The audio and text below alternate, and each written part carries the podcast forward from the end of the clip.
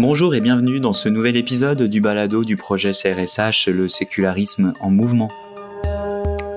Une présentation de la série Recherche et événements du balado du CRIDAC. Je m'appelle Loïc Bizel et je serai votre animateur tout au long de cet épisode. Bonne écoute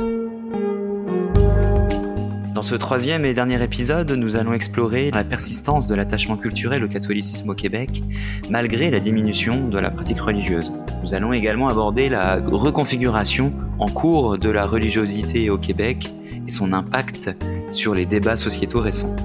Nous accorderons notamment une attention particulière à la place des personnes sans religion. J'accueille trois invités aujourd'hui. Jennifer Selby est professeure agrégée d'études religieuses à l'Université Memorial de Terre-Neuve. Sarah Wilkins-Laflamme est professeure adjointe de sociologie à l'Université de Waterloo en Ontario. Et Géraldine Mossière est professeure agrégée à l'Institut d'études religieuses de l'Université de Montréal.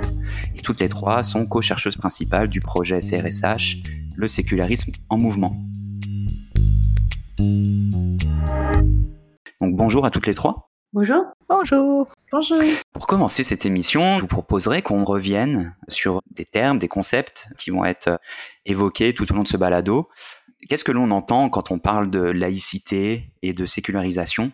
Est-ce que vous pourriez revenir sur la distinction qu'il faut faire entre les deux termes pour éviter euh, toute confusion euh, pour nos auditoristes? Il y a une différence évidemment entre les deux termes. Quand on parle de laïcité, de façon générale, on parle vraiment d'une décision ou d'un modèle politique qui vise à séparer clairement la religion et la politique. Alors évidemment, après, il y a différentes façons d'organiser cette gestion ou cette séparation entre religion et politique, mais de façon générale, on parle vraiment à niveau macro de la décision d'un État de gérer ses affaires sans tenir compte ou sans accepter d'interférence de la part du religieux. Quand on parle de sécularisation, à l'inverse, on parle plutôt d'un processus qui se fait parfois sur une durée temporelle plus longue et un processus qui vient vraiment de la société, qui progressivement se distancie du religieux et surtout décide de placer le religieux dans un domaine des affaires parmi d'autres. Et donc de ne plus gérer l'ensemble de la société à travers le religieux, mais simplement de vivre sa vie religieuse comme on vit sa vie sociale, comme on vit sa vie économique, de, façon un peu plus compartimentée. Et ce qui est important de souligner, c'est qu'un pays peut avoir un régime laïque sans être nécessairement sécularisé. On a le cas de la Turquie, par exemple, qui est un pays laïque où il y a une décision politique de mettre la religion à distance des affaires politiques et en même temps, la société reste très pétrie à tous les niveaux, dans tous les domaines, par la religion musulmane d'autres pays, comme par exemple on pourrait citer Israël, où on a vraiment un système politique qui s'imbrique clairement avec une religion. Certains vont parler de théocratie, mais la société, elle, est très sécularisée, c'est-à-dire que une large population, enfin beaucoup de catégories de population dans ce pays sont euh, plutôt distancées du religieux ou vont placer le religieux dans un secteur de leur vie personnelle parmi d'autres. Merci Géraldine. J'allais juste ajouter que, en fait, c'est une très bonne question, la différence entre ces termes, et c'est une partie de notre projet qu'on va mener ensemble pendant les prochaines cinq ans, va être vraiment de regarder la construction et l'idéalisation derrière ces mots. Donc, par exemple, même dans la loi 21 qui a passé au Québec en 2019, on voit l'introduction dans la traduction anglaise de laicity, c'est-à-dire l'introduction de nouveaux mots pour traduire le nom de laïcité, c'est-à-dire l'idée que la traduction en anglais serait pas secularism, qui je crois jusqu'à ce moment-là a été la traduction. Donc, c'est sûr que c'est des traductions des mots qui sont politiques et même un volet de notre projet ensemble on, fait des entretiens avec des gens qui sont des immigrants qui sont venus au Québec et comment eux, ils comprennent l'idée de la laïcité, de la, sécularisation. Et là aussi, on a vu Amélie Barras et moi qui ont mené ces entretiens, 85 entretiens jusqu'à date, on a vu vraiment un écart énorme entre gens qui se disent eux-mêmes laïcs, mais qui sont à la fois non religieux, athées, ou qui se voient laïcs et sont aussi des juifs, des catholiques, etc. Juste pour complexifier un petit peu, sur le terrain, la manière dont les gens vivent ces termes et après la manière dont les académiques parlent de ces termes, la manière dont les lois utilisent ces termes, en fait, il y a des désaccords qui sont tout à fait intéressants et changeants. Et oui, juste pour rajouter un peu de complexité aussi, chacun de ces concepts a aussi plusieurs dimensions. Donc, par exemple, le concept de sécularisation, souvent, on le considère comme un concept multidimensionnel. Parce qu'en fin de compte, la sécularisation a divers niveaux. Donc, Géraldine discutait un peu de la sécularisation au niveau des sphères sociétales. Le religieux qui se distingue des autres sphères sociales, par exemple la santé, de l'éducation. Tu sais, dans le passé, dans une société moins sécularisée, le religieux a plus de responsabilités, de pouvoir dans ces sphères comme la politique, l'environnement, l'éducation, la santé. Mais le processus de sécularisation, c'est vraiment la distinction du religieux dans sa propre sphère et distincte des autres sphères de société. Et une autre dimension de la sécularisation serait plutôt au niveau de l'individu. Donc, les individus parmi la population qui de moins en moins pratiquent euh, le religieux, donc qui ont moins de croyances, moins d'identité, moins de pratiques liées à des groupes religieux. Donc, ça, c'est une autre dimension du processus de sécularisation.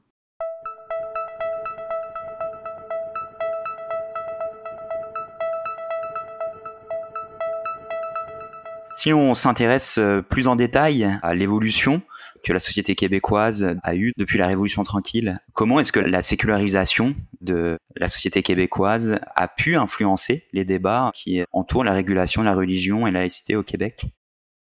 Pour répondre à cette question, il faut vraiment commencer par préciser comment le processus de sécularisation s'est opéré au Québec. Au Québec, vraiment, le, ce processus a été très rapide. Il est assez récent comparativement aux autres sociétés sécularisées.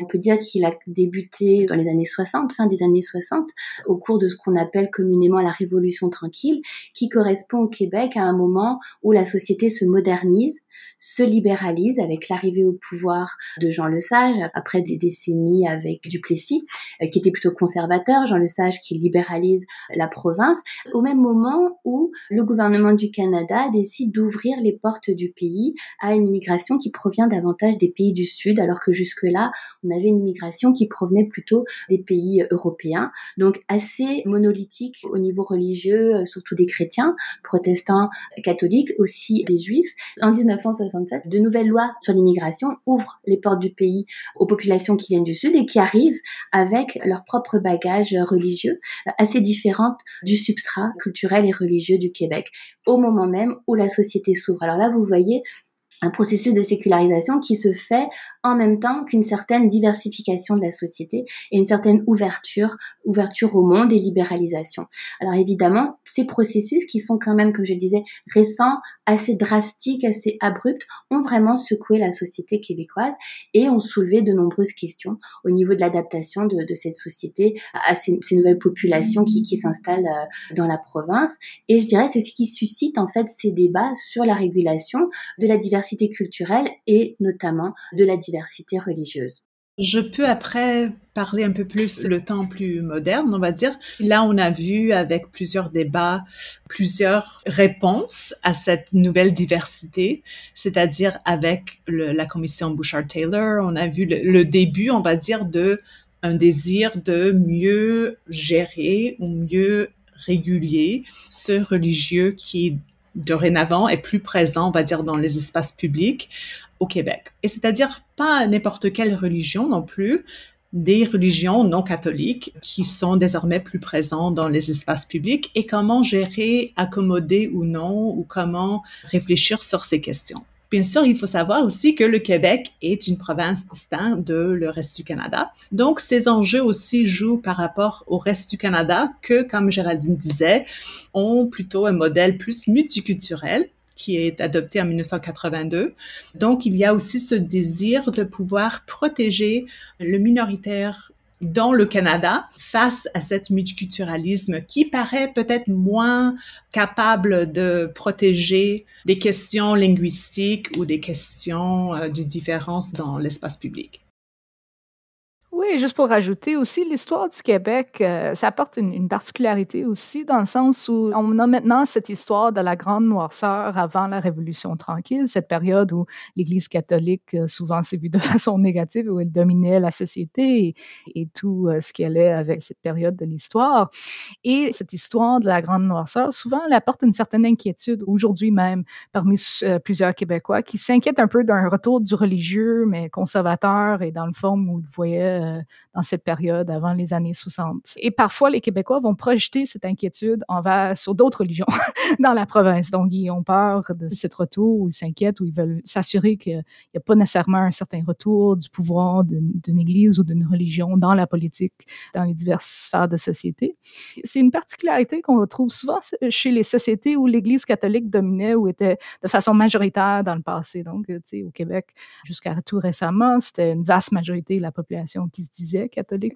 Et souvent, pendant le processus de sécularisation où il y a déclin du religieux, il y a comme une contre-réaction très forte envers l'Église catholique, souvent plus forte qu'on retrouve, par exemple, parmi des sociétés protestantes où il y avait plusieurs églises. C'est comme un, rapport d'amour-haine qui s'est développé au Québec envers l'Église catholique pendant la, période de la Révolution tranquille.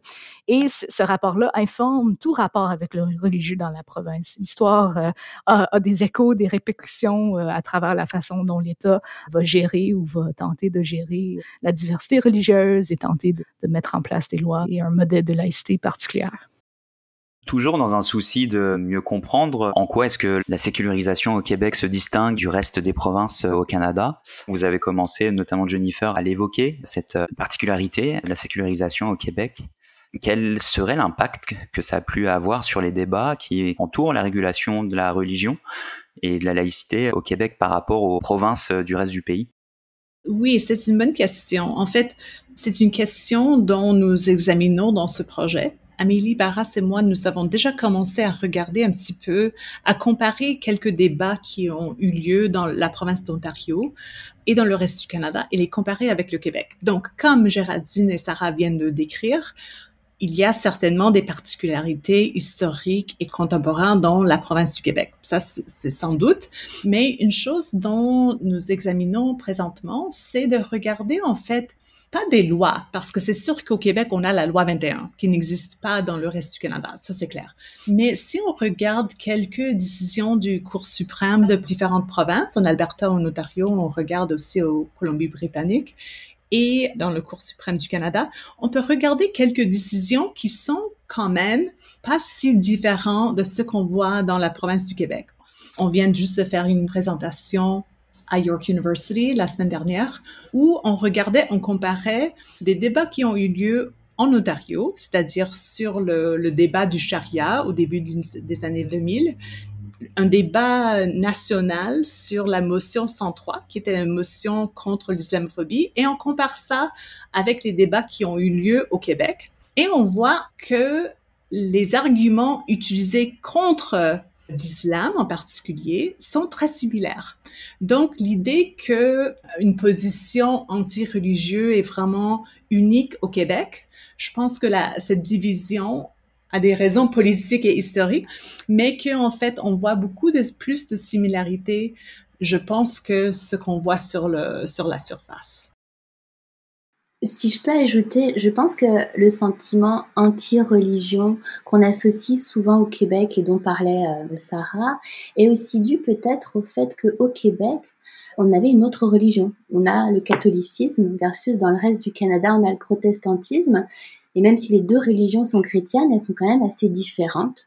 Elles sont organisées différemment et elles ont des relations au mondain, comme on dit, assez différentes dans la mesure où dans le catholicisme, on a toujours eu une espèce de, relation avec le politique. Hein. En Europe, les rois étaient euh, adoubés euh, par l'Église catholique, alors que le protestantisme est quand même un peu plus distant du politique. Et je pense que dans le reste du Canada, les communautés protestantes se sont plutôt pensées comme complémentaires à ce que pouvait faire l'État, plutôt qu'en collusion avec l'État. Tandis qu'au Québec, il y avait vraiment cette collusion très profonde entre l'Église catholique et l'État, qui fait que quand la société s'est sécularisée, a vraiment eu un rejet de l'Église en même temps qu'une volonté de, se distancer du religieux et d'individualiser les croyances. Donc je pense aussi que le fait que les traditions religieuses soient différentes entre le Québec et le reste du Canada influence aussi la façon dont la sécularisation et le rapport aux religieux se sont développés. Qu'est-ce qui explique que le catholicisme conserve malgré tout encore aujourd'hui une importance euh, identitaire et culturelle au Québec? Malgré le fait que la société euh, ait rejeté de façon assez massive euh, la religion catholique. On le voit notamment dans les statistiques sur la, la, la pratique religieuse au Québec. Et puis, quels seraient encore les éléments visibles de cette influence catholique dans la société québécoise de nos jours? Merci pour votre question. En fait, je pense qu'il faut relativiser cette idée de l'importance culturelle et identitaire du catholicisme au Québec. Je pense que c'est vraiment clairement une question générationnelle. Si on regarde les jeunes générations, les millennials, la génération Y, il y a vraiment une espèce d'indifférence parfois même de curiosité, mais une curiosité peut-être, j'allais dire, en toute positivité naïve par rapport au catholicisme, mais il n'y a pas vraiment cette importance, voire cette ambiguïté ou cette ambivalence qu'on peut retrouver parmi la génération des baby boomers, par exemple, qui eux, comme disait euh, Sarah, ont vraiment une relation profonde, intime, d'amour-haine, c'est-à-dire qu'on veut plus pratiquer, on ne croit plus, mais en même temps, on est quand même touché par l'Église catholique. Il euh, y a quand même quelque chose qui fait partie de nous dans ce catholicisme-là. Et évidemment, je pense qu'on peut relier ces affinités ou cette sensibilité, je dirais, au catholicisme à la socialisation de cette génération qui a vécu le petit catéchisme hein, de façon assez euh, importante, c'est-à-dire qu'on apprenait le catéchisme à l'école, dans une société où on priait le soir, on écoutait le cardinal euh, à la radio, puis on priait avec, avec lui. Donc évidemment, cette socialisation, même si par la suite toute cette génération a, vécu la sécularisation et, l'a, et l'a même lancée d'une certaine façon, cette socialisation, elle reste imprégnée parmi cette génération et ça se voit par exemple dans le vocabulaire, dans le langage. Il y a souvent des références au catholicisme. Et évidemment, les éléments visibles, on les voit, on les voit à l'Assemblée nationale. Hein. C'est bien euh, l'importance de la croix à l'Assemblée nationale, même si elle a été retirée. Mais on la voit dans, dans toute la géographie ou dans le patrimoine culturel visible de la province. Ce qui est intéressant, c'est que les églises, même si elles sont vides aujourd'hui, on ne les détruit pas, mais on les transforme en condos. Et donc là, il y a un rapport très intéressant à l'Église et au catholicisme, c'est-à-dire ça fait partie de notre patrimoine. Elles ne servent plus, mais on va les utiliser d'une façon plus sécularisée. Donc je pense vraiment, pour revenir à votre question, qu'il y a vraiment une question générationnelle par rapport à cette, ce sentiment identitaire en lien avec le catholicisme, mais aussi, je pense qu'il faut situer cette identité ou ces revendications identitaires dans un contexte plus politique qui est celui de la diversité de la société et des débats dont on vient de parler qu'engendre cette diversité et qui amène beaucoup de Québécois à se dire bon ben les populations migrantes arrivent avec leur bagage identitaire qui est quand même très affirmé. Nous, quelle est notre identité? Donc on se pose la question quelle est notre identité à nous Québécois? Et jusqu'à très récemment, les Québécois s'identifient encore beaucoup plus à la francophonie que euh, à la religion catholique. Et je dirais qu'il y a eu un espèce de retour de cette identification au catholicisme qui s'est fait de façon parallèle aux identifications assez fortes de certaines populations migrantes par rapport à la religion. Donc on se différencie par rapport aux autres en reprenant finalement les mêmes référents identitaires. C'est une super réponse, donc je ne vais pas beaucoup ajouter. Je voulais juste ajouter un exemple qui, pour moi, capte un peu comment cette question, en fait, n'est pas une question neutre est une question très politique aujourd'hui, c'est-à-dire quand le, premier ministre François Legault en avril avait fait la distinction que la laïcité n'a rien à faire, ou je ne sais pas exactement son, son ligne, mais il a distingué la laïcité avec le, le patrimoine, que ce sont des questions séparées. Et je trouve que ça c'est très très intéressant et ça joue vraiment sur un des volets de notre projet, c'est-à-dire comment le transnationalisme de ces questions est en jeu. François Legault, en fait, il a pris un article que Mathieu Bocoté avait écrit dans le Journal de Montréal. Et comme vous savez, Mathieu Bocoté est très populaire en France. François Legault, je crois qu'il doit savoir, ou peut-être la CAQ savent que c'est une question qui touche beaucoup de Québécois, une question euh, très émotionnelle aussi. Et on essaie aussi de réfléchir sur ces émotions, de les capter aussi dans notre projet, non seulement par rapport aux gens, mais aussi dans les médias et comment ces médias circulent dans la francophonie.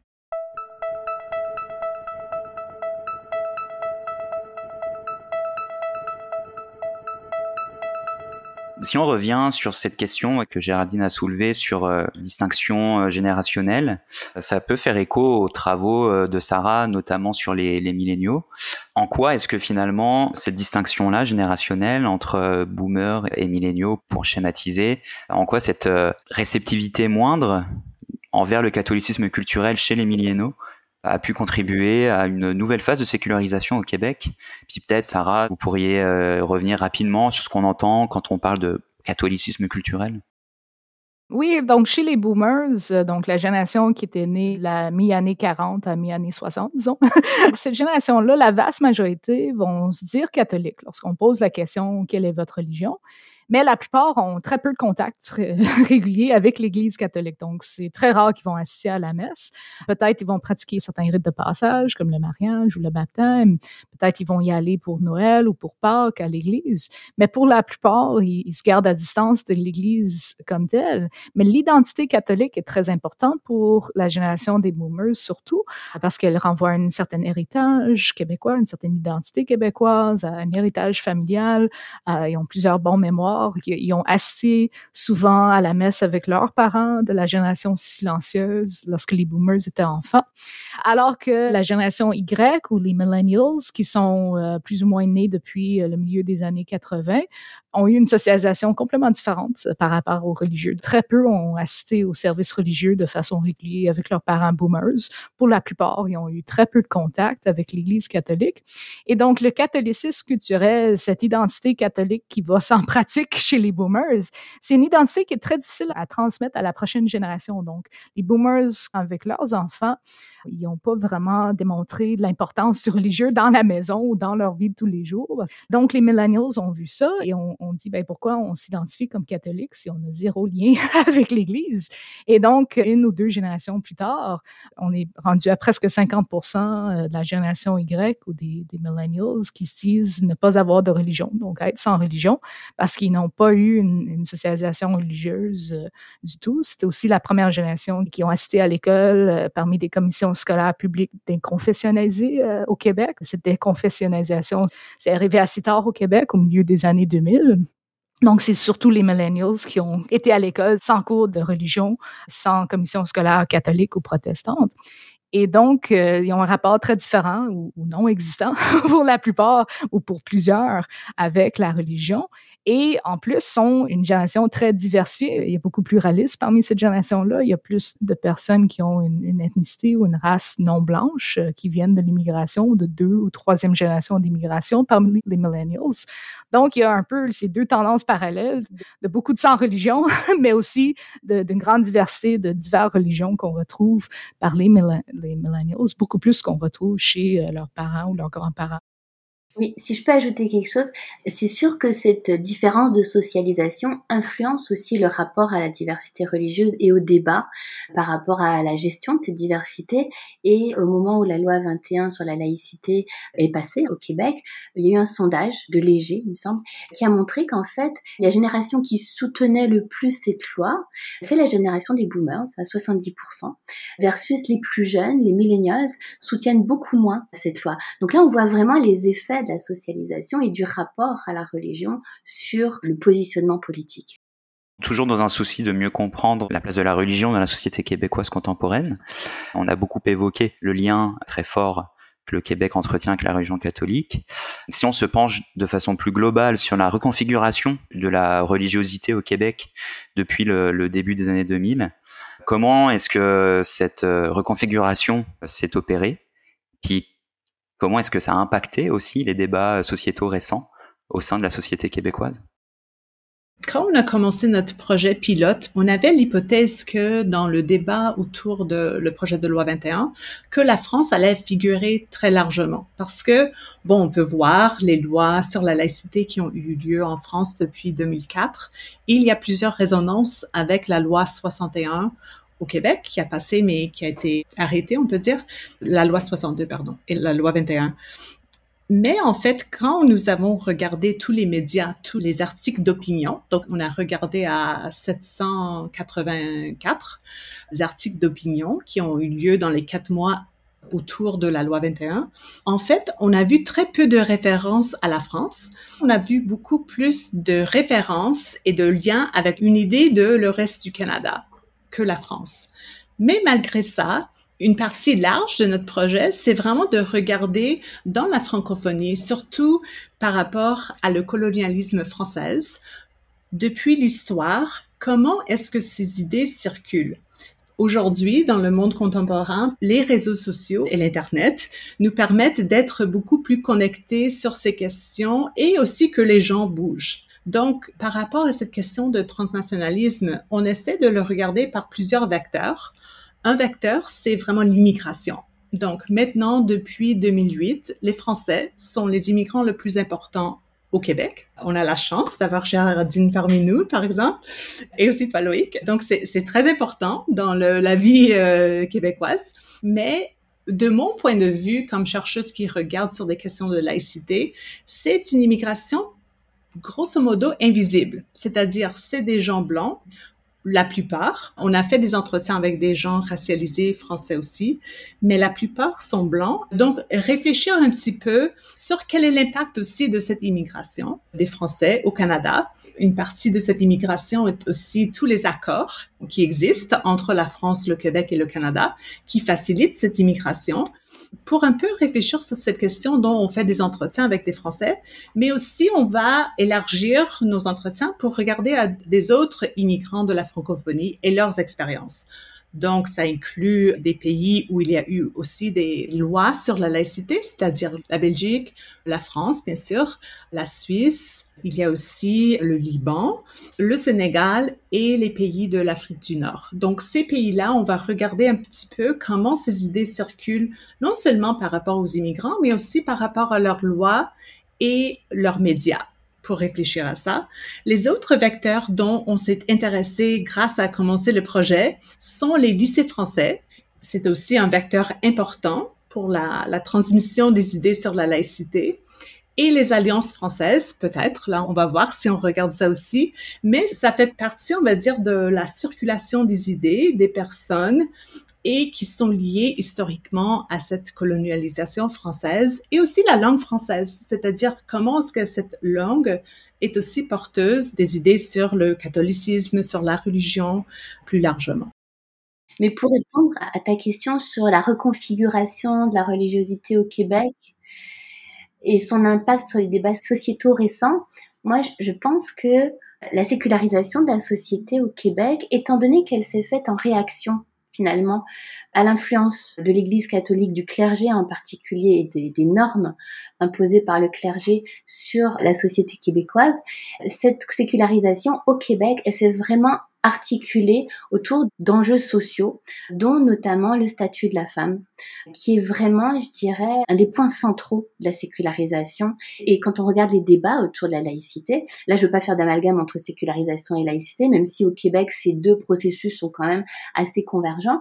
Mais si on regarde les débats autour de la laïcité au Québec, ils s'articulent vraiment autour du statut que la femme a dans la religion et dans les religions de façon générale. Et je pense que cette sécularisation au Québec, comme elle s'est organisée, articulée vraiment autour de cet enjeu-là, on peut dire que cet enjeu est devenu celui de la gestion de la diversité religieuse et je dirais même un des moteurs en fait des débats et des décisions par rapport à la laïcité.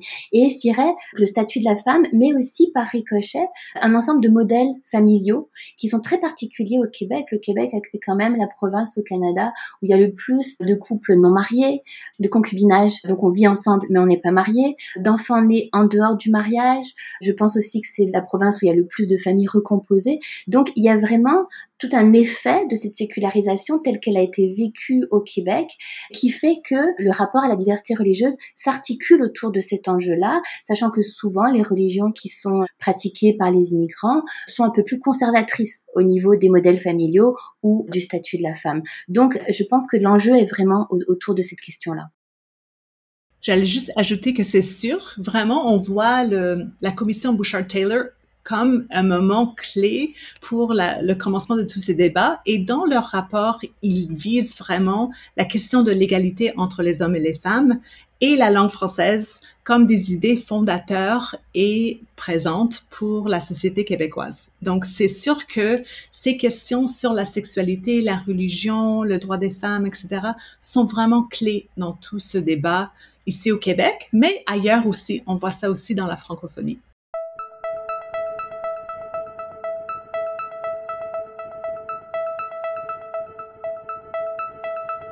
Il y a une catégorie dont on a peu parlé jusqu'à présent, c'est celle des euh, sans religion.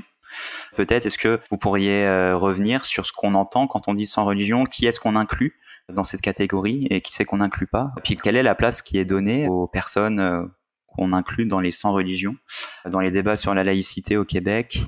Puis comment est-ce que cette catégorie va être prise en compte dans les politiques et les discussions qui vont entourer la régulation de la religion dans l'espace public et peut-être aussi quelle est la différence d'approche entre le Québec et le reste du Canada. Je peux commencer juste avec la définition des sans religion. Souvent, on, réfère aux individus qui disent qu'ils n'ont pas de religion lorsqu'on pose la question simple euh, quelle est votre religion? Sur les recensements du Statistique Canada, c'est vraiment une cause qu'on choisit de dire qu'on est sans religion dans ce cas-là. Pour le Québec, en ce moment, c'est 27% de la population générale se dit sans religion. Chez les jeunes, euh, les 18 à 35 ans, c'est beaucoup plus élevé. C'est 47 des, des jeunes adultes qui se disent sans religion. Mais on a tendance souvent à en tout cas de, ce que je vois euh, dans ma consommation de, médias québécoises, c'est qu'en fin de compte, souvent, on assume qu'il y a une plus grande proportion de la population québécoise qui est sans religion, qui a plus de lien du tout avec toute religion, incluant l'Église catholique, alors qu'en fait, euh, c'est les catholiques culturels qui encore sont majoritaires au Québec, mais une, plus petite majorité qu'il l'était auparavant, alors que les sans religion, c'est présent au Québec, mais c'est quand même une proportion plus petite au Québec qu'ailleurs au Canada, souvent. Donc, par exemple, dans la Colombie-Britannique, c'est plus de 50% de la population générale maintenant qui se dit sans religion. En Ontario, c'est près de la 35 Dans l'Est du Canada, c'est où on retrouve des taux plus faibles de sans religion, un peu plus euh, comme le Québec. Mais ça dépend comment les gens, bien sûr, définissent ce concept-là, parce que si on définit les gens qui ne pratiquent pas une religiosité active, s'ils ne sont pas impliqués dans un groupe religieux, là, c'est une beaucoup plus grande proportion de la population qui peut-être disent encore affilier une religion, mais qui fait très peu d'activités liées à cette identité. Et donc, ça, c'est quand même une vaste majorité de la population québécoise. Et comme Géraldine mentionnait auparavant, en fin de compte, les sans-religion, c'est pas ceux qui appuient la loi 21 de façon les plus nombreuses. C'est vraiment les boomers euh, catholiques culturels qui, qui cet appui de la loi 21 en plus grand nombre. Les sans-religion sont plus jeunes en moyenne, et donc les plus jeunes, comme Géraldine mentionnait, ont un rapport différent à la diversité religieuse. Souvent, ils sont un peu plus ouverts ou ils ont plus d'expérience avec cette diversité religieuse parce qu'ils ont plus de membres de leur génération qui en font partie. Et donc, euh, pour eux, il y a quand même une, appui de la loi 21, mais elle est plus, plus faible euh, en termes d'attitude que, que chez les générations plus vieilles. Oui, j'allais juste ajouter que quand on fait des entretiens avec des gens et on leur demande quelle est votre religiosité, là, on voit la complexité de cette question. Donc, on a des gens avec qui on a fait des entretiens qui se disent athées. Après, on leur demande, es-tu laïque? Oui. Es-tu spirituel? Oui ou non? Après, les, les choses dont les gens font dans leur vie spirituelle, on pourrait dire, c'est des actes religieux où, où les gens qui disent ah non, je suis athée, mais après Noël est super important pour moi, j'aime beaucoup la galette des rois, je fais ça chaque année. Il y a plusieurs choses dont, en fait, dans le contenu de la vie des gens, ces catégories non seulement changent dans la vie des gens depuis qu'ils sont jeunes, qui deviennent parents, qui sont plus âgés, mais aussi dans ce qu'ils font actuellement. Donc, beaucoup de fois, c'est plus complexe de le cas qu'on choisit sur le recensement. C'est sûr que moi j'ai fait une étude auprès de, de, baby boomers québécois et leur rapport aux religieux, comment ce rapport aux religieux s'est développé tout au de leur cycle de vie, en fait, en résonance avec les événements et le développement particulier à la société québécoise. Et en fait, euh, j'ai trouvé très intéressant de rencontrer des gens qui se disaient sans religion. Et en réalité, quand on creuse un peu, mais exactement comme le disait Jennifer, ont des pratiques, vont rentrer dans une église juste pour sentir l'odeur de l'encens, parce qu'il y a un rapport sensible à, cette odeur-là en particulier, par exemple, ou vont avoir des références religieuses, vont avoir quelques petites pratiques, mais sans forcément, d'abord que ce ces pratiques soient de, tradition catholique. Hein. On peut parler euh, à ses ancêtres, on peut parler aux nuages, on peut faire une petite prière le soir, mais très personnalisée, et se dire sans religion. Alors, ce qui est intéressant toujours, c'est de voir la différence entre les catégories telles qu'elles sont proposées par les sondages et qui sont souvent limitantes pour les personnes qui y répondent, et puis les, les discours, les récits, les pratiques que ces mêmes personnes qui répondent aux sondages ont et qui sont beaucoup plus nuancées en fait. Alors j'aurais peut-être une dernière question pour vous. Ça faisait euh, dix ans qu'on n'avait pas eu de statistiques religieuses euh, depuis les derniers chiffres de Statistique Canada. Puis en octobre dernier, on a eu euh, le recensement en matière de religion, notamment au Québec et au Canada de façon plus globale. Sarah, je, pense qu'on connaît tous et toutes votre goût, votre intérêt pour les statistiques. Qu'est-ce qui vous a surpris? Qu'est-ce qui vous a interrogé sur les derniers chiffres qui étaient ressortis au Québec, mais aussi dans le reste du Canada de façon plus globale? oui, j'adore bien les chiffres. Je vais donner une réponse un peu longue, mais ça vaut la peine. Je, voulais comme peut-être donner un peu de contexte aussi pour ceux qui connaissent moins les chiffres de StatsCan en général. Dans le recensement, on pose une question sur la religion, c'est quelle est votre religion? Donc, on nomme l'appartenance religieuse. Puis cette appartenance religieuse est un indicateur classique pour percevoir certains changements sociaux. C'est un indicateur qu'on utilise depuis longtemps au Québec et aussi dans d'autres pays occidentaux pour voir un peu le statut du religieux, ses tendances ces changements. Ici au Québec, de décennie en décennie, les fluctuations en cette matière d'appartenance religieuse ont habituellement été très lentes et, peu spectaculaires, disons. L'appartenance des Québécois au catholicisme est passée de 87% de la population en 1971 à 88% en 1981 à 86% en 1991 et à 83% en 2001 et à 75% en 2011. Le régime religieux et démographique des années post-révolution tranquille présentait une relative stabilité sur fond de baisse assez lente Bien que la sécularisation fit son œuvre, remarquable notamment par les taux familiques de pratiques religieuses chez les catholiques ou par la baisse constante du nombre de mariages catholiques, le catholicisme demeurait bon gré malgré la religion de référence au Québec. On parlait de catholicisme culturel. Donc, d'une certaine manière, une majorité des Québécois vivaient alors une sorte de relation amour-haine avec l'Église, s'identifiaient toujours à elle épuisant ça et là dans son répertoire de croyances et de valeurs, célébrant son patrimoine, mais la gardant à distance concrètement préservant ainsi l'univers privé, familial et sexuel trop longtemps sous l'emprise du clergé avant la Révolution tranquille. Et donc, ce catholicisme culturel, une forte majorité de Québécois croyaient avec modération, pratiquaient peu ou prou, s'inquiétait peu euh, du sort de la transmission religieuse, mais continuait malgré tout à s'identifier comme catholique, par filiation identitaire comme par loyauté à un héritage distinctif. Et le régime de religiosité dans lequel ils vivaient les autorisait un sens à demeurer attaché au catholicisme tout euh, en s'y désolidarisant et en nourrissant une critique acerbe de l'institution comme telle. Et donc, des années 1960 aux années 2000, l'Église catholique au Québec était d'abord une religion d'affiliation et d'appartenance, pas nécessairement de pratique parce que les taux de pratique, euh, comme mentionné, étaient très, très faibles.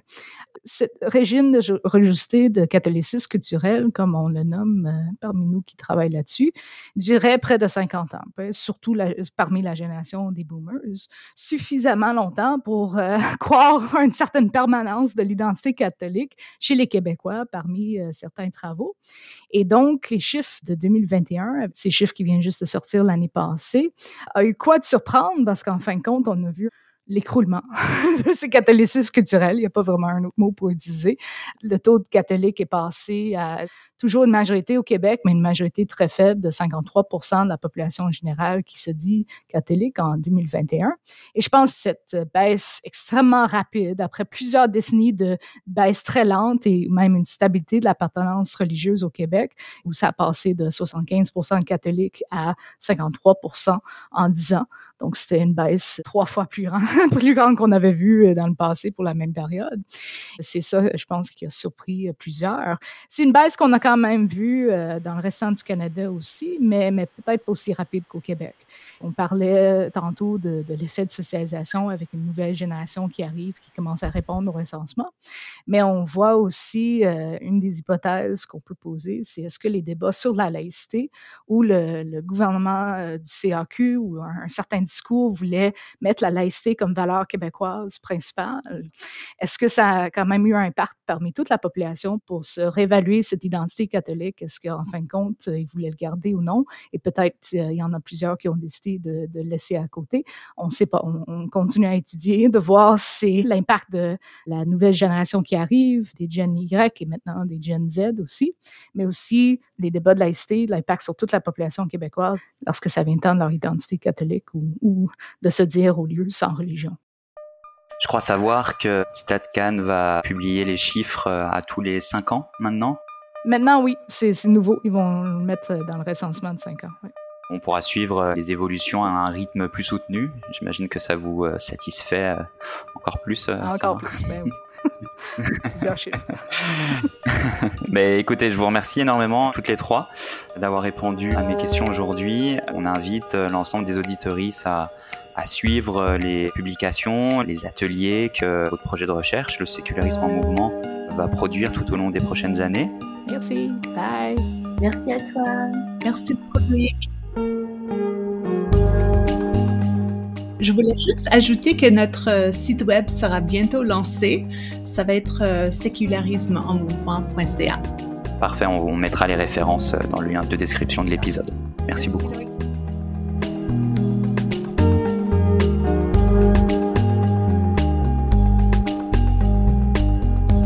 C'est ainsi que s'achève le dernier épisode du balado du projet CRSH Le sécularisme en mouvement, une présentation de la série Recherche et événements du balado du CRIDAC.